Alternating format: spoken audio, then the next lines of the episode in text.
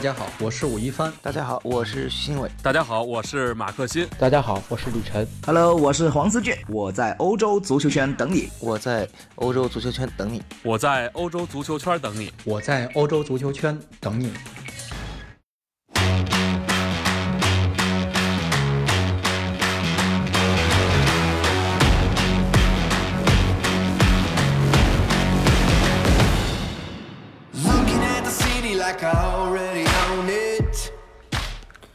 大家好，欢迎收听今天的晨读，我是李晨，继续为大家带来过去一天发生的西班牙足坛以及西世界足球新闻，还有个人的一些看法。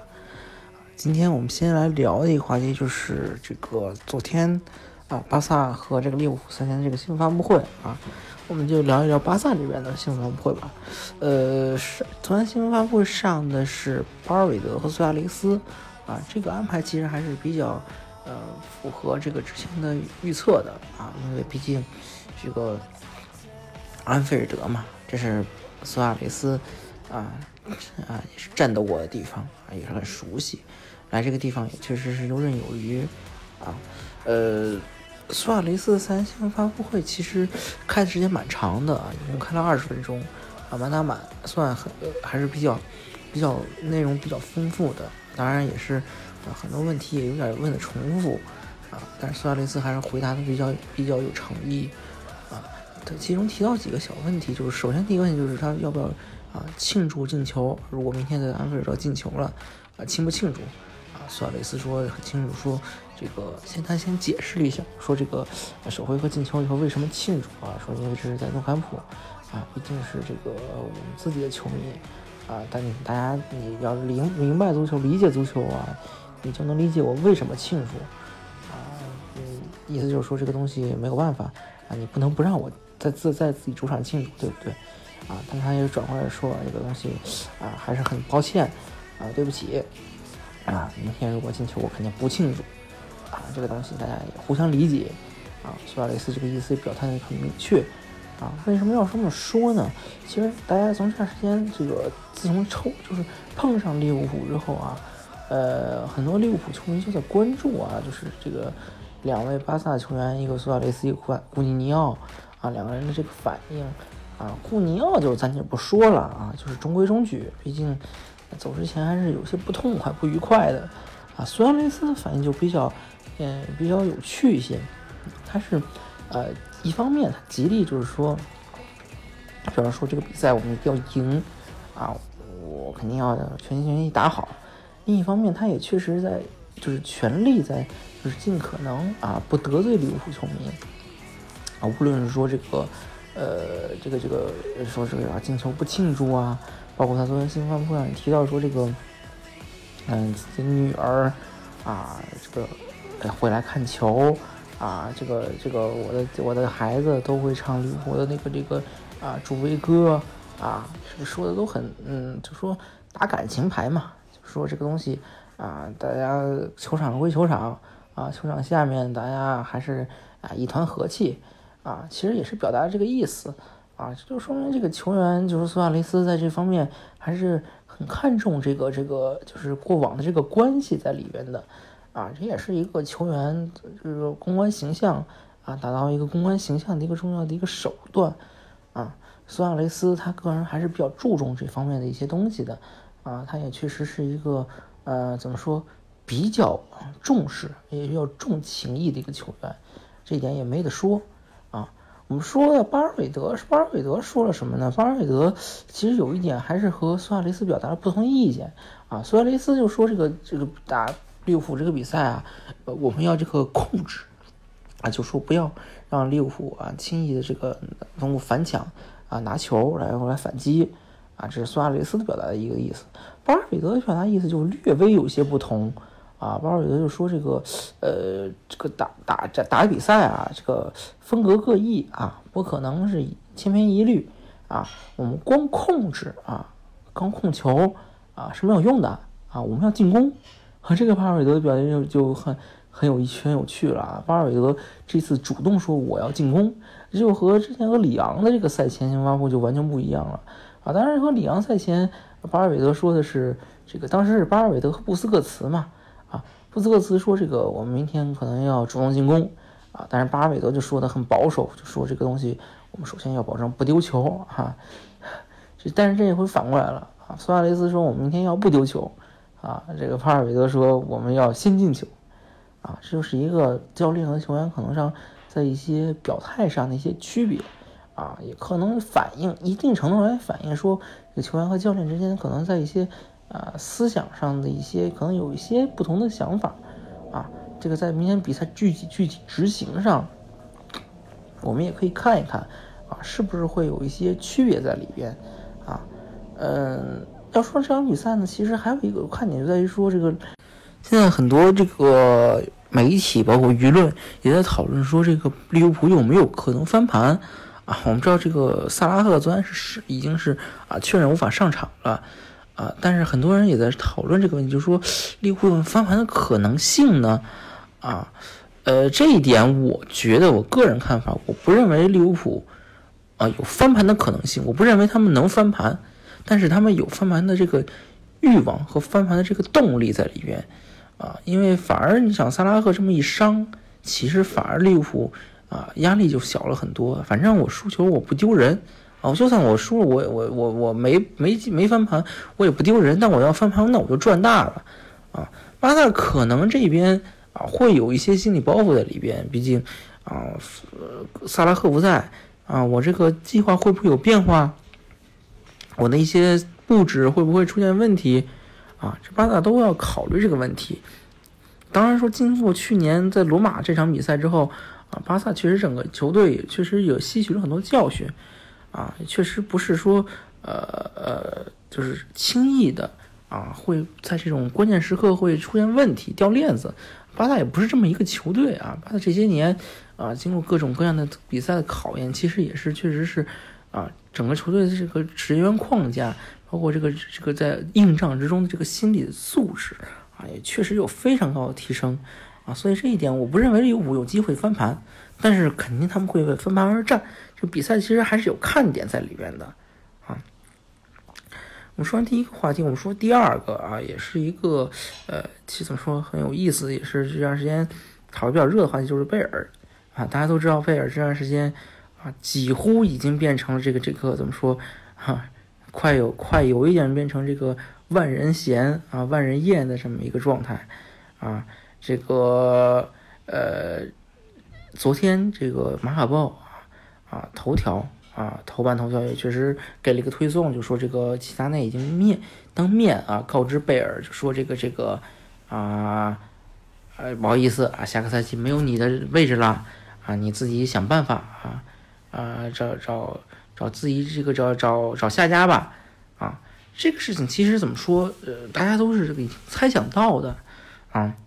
但是说。一个嗯，还是有些让人意外，就是齐达内确实找到了贝尔，啊，亲自把这个话跟他挑明了，啊，就说我们确实不需要你了，啊，你自己想办法，啊，但是大家都知道贝尔现在这个情况其实是非常尴尬的。第一点，贝尔他自己不想走，啊，或者说是贝尔为什么他不想走，一个一个很很很有些无厘头原因，但是就是说也很现实的一个原因就是。贝尔的夫人啊，或者他的未婚妻啊，不能叫夫人，他的未婚妻不想走，因为贝尔的未婚妻他家里面这个情况非常之复杂啊，他的他的他爹啊，贝尔的也就是贝尔的准老丈人啊，现在还在美国蹲蹲监狱啊，因为是搞什么啊股票的这个这个非法交易啊，蹲监狱啊，贝尔的这个未婚妻叫艾玛，艾玛的这个这个。姥姥、姥爷，就外公外婆啊，外公外婆啊，也是因为牵涉毒品交易啊，被汽车炸弹威胁过啊。这个艾玛的这个这个叔叔啊，也是因为这个啊，应该叫舅舅还是叫叔叔啊？应该叫舅舅啊。艾玛的这个舅舅啊，因为这个盗窃啊，进过监狱哈。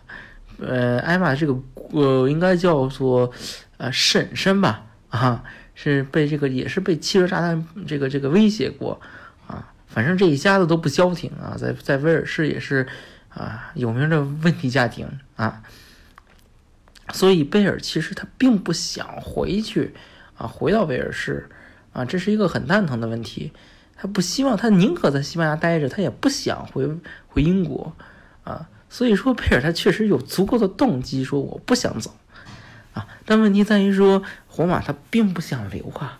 啊！这些年大家可以看看是皇马，如果皇马想想让你走啊，几乎没有球员能够做到说你不让我走，我你想让我走啊，我能给你耗在这儿啊。其这样球员几乎没有。大家可以看看，远的不说啊，近的我们看看卡卡，啊，卡卡这这要比当年卡卡当年当年情况是可能要比现在贝尔啊也要要有优势的多啊，但是最后卡卡这照样最后一天啊跑回米兰啊，所以说贝尔并没有什么太多的这个机会留在皇马。但问题就在于说，呃，最后是以一个什么方式离开啊？如果真的现在以现在这个这个趋势来看啊，在夏天的时候，贝尔和这个皇马啊彻底开战啊，这完全不是不可能的事情啊！大家知道，休赛期是一个是一个什么事情都有可能发生的时候啊，球员们脱离了俱乐部这个管理啊，大家各自各回各家，各找各妈啊，大家四处度假。这个时候没有新闻官看着，没有俱乐部管着，啊，球员们很容易干出一些啊，说出一些这个这个容易怎么说让俱乐部精神大条的话啊。这个时候贝尔在夏天休赛期的时候，会不会直接和齐达内或者说和皇马公开啊开战啊？这都是都是我们都可以拭目以待的事情。从目前的情况来看啊。皇马是希望速战速决的，是希望尽快尽快把这个贝尔处理掉。但问题是，贝尔现在情况并不好处理。那么这个东西如果拖一个夏天的话，最后会演变成什么情况？啊，我们也是要拭目以待一下。啊，最后一个话题，我们就聊一下戈丁啊。今天刚刚戈丁也是宣布这个赛季末离队了。啊，戈丁效力了九年啊。也算是马竞这段，就是在这段历史上啊，很关键的一个人物啊。但是戈丁离开也确实也是有一些呃无奈在里边，因为马竞确实也是啊，这个严格一直在严格执行这个三十岁以上球员一年一续这么一个这个政策啊。对于一个怎么说，对于一个戈丁这样的球员来说啊。各个方面，职业状、职业啊，职业生涯也好，他的竞技状态也好，都还处于一个比较好的一个状态。至少从现在来看，并不是一个非常糟糕的状态啊。至少戈丁还在很多关键比赛还可以打一打啊。而且这个赛季大家可能没有想到，就是这个赛季马竞的几个主要中后卫里边啊，戈丁、卢卡斯啊、吉梅内斯、萨维奇啊，受伤最少的是戈丁啊。大家可能没有想到这一点。但确实是如此啊，戈丁确实是保持在各个方面健康状况呀、竞技状态，确实保持的非常好。这个时候，戈丁想要一份大合同，想要一份稍微比如说两年，甚至三年，三年可能都有些难，两年的合同啊，其实怎么说，在在任何俱乐部，在在任何一个豪门，比如说皇马啊，比如说巴萨啊，巴萨就更不用说了。如果是在巴萨，嗯，可能真的不是什么太大的问题，尤其你还是队长，对不对？但是问题是马竞他做不到，就是涉及到一个问题，就是这个俱乐部的一个规划问题啊。马竞他做不到，他没有办法给布丁一份更长的合同。这个时候，球员嘛，球员也是人嘛，球员也要养家糊口啊，也要考虑很多问题。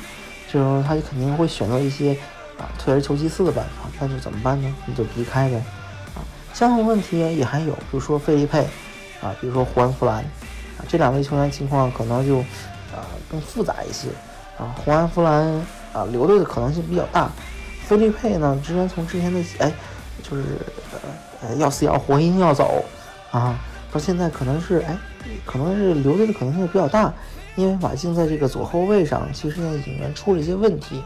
啊，无论是之前看上这个这个塔利亚菲科，啊，到这个这个波尔图特莱斯，啊，可能都来不了了，这个时候。可能费利佩留队的可能性就真的很大啊！当然说，如果说呃从马竞的角度来说，